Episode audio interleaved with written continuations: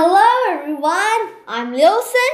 Nice to see you again in the air for a long time. I'm sorry because I'm just um, a little bit too busy, but I'm going to um, discuss uh, uh, with English together again with some pro- with some surprises. So today I have an app called Space. Uh, and it can modify a solar system and all kinds of situations in the sky, which is, I feel, pretty awesome. So let's take a look. So now there is blank on my on my um on, on my screen, but not yours. you only can hear me do saying that. So I think we should play a star, right? Place a star. So which kind of stars that I like? I think I need to use as making a sun. So do you like them? I'm not sure. I think you think you would. So because it's our sun-like. So um, let's see. So it's a GV star. Its um, its light spectrum is G, and uh, lighting is V. So uh, the sun is something like that. So we have a GR62, and we also have uh huh. So have a red dwarf, right? I think we need to have a red dwarf, or so though. So we have a binary star system, right? So next we're gonna add some planets. So firstly, gonna add a planet over here with the tidal locked together and which is pretty awesome, although it's just running around. So I'm not sure if this is Mercury or something like that, but the binary system just looks so cool.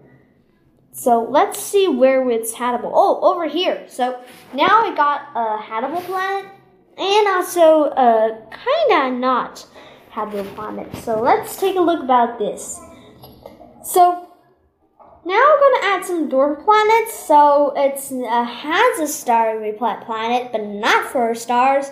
Uh, not natural star, uh, natural moons, or even a planet. So I guess we should uh, choose a way over here by two stars together. Huh.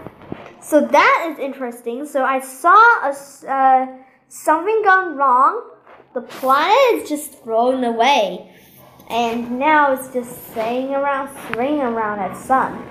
So now this is 212, which is I feel disappointing, uh, but it's okay. So the system's still kinda okay. So it's quickly depressing down some heat and and uh, I'm not sure because this binary system is getting very very uh, hard to say. And it will start to evaporate as the tidal locked in, but uh, I don't think it's really as a gas giant. It should be too far about it. Here are almost uh, getting to be very, very strange though. So now the planet is almost as done as fast as I can do, but um, some kinds of nebulas I did. So now we have a nebula inside of it, and it is getting glass gas like crazy. Uh, I'm not sure really is that really is a Santa, but I think it's just maybe it's enough. So uh, it's getting gas like crazy, and let's see. Okay, so oh, there's a super. Um, super big explosion over here. So I see it, and it's completely dark right now. Uh, the two stars finally explode into each other, and now we got a huge star. So the star just evaporates, and uh, the binary star system, and three star system, and another super explosion, and oh, well. So and suddenly there are two neutron stars together, which is not as a just a same. And I think this system is getting really, really strange now. So there are many pulsars, many black holes, and around a super big star with some asteroids and uh, uh, whatever. So I'm not sure if this is really habitable or whatever. So uh, now it's getting crazy. The binary system is just the triple star system It's getting to be very, very surprised. It's not good. So these systems are getting really crazy, and most of the planets just run away, which I don't like to see that. So this app, I does not want to use it. Where I do want to use it, but. Mm. So now it starts to evaporate, and suddenly a sudden hit uh, uh, finally, a super gigantic explosion happened, and EF37 is still away, and almost all of them are just a black hole and were pulsar. And planets, of course.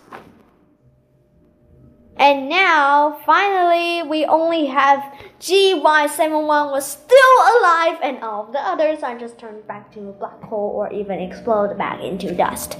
And now, I'm going to make it better.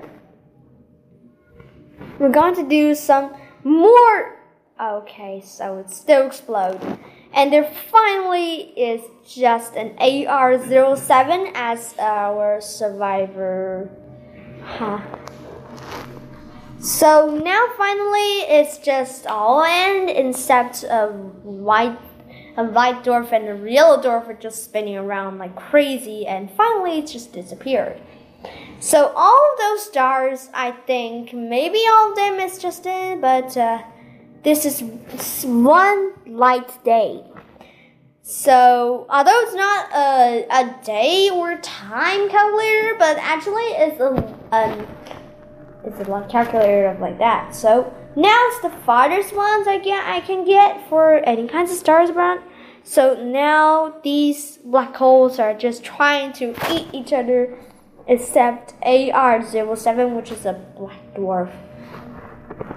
And oh, another big explosion. I think there's only a half of all those black triple, triple, four, and five, and even multiple six or seven or eight, and even uh, I'm not sure how to say it. So another explosion.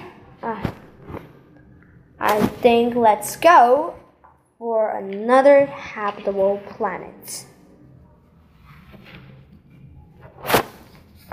So now finally I just finished like Earth and I just finished uh oh there's another big explosion.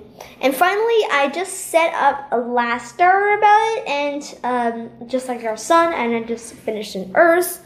But I think maybe because it's just away from the sun so it's getting more colder.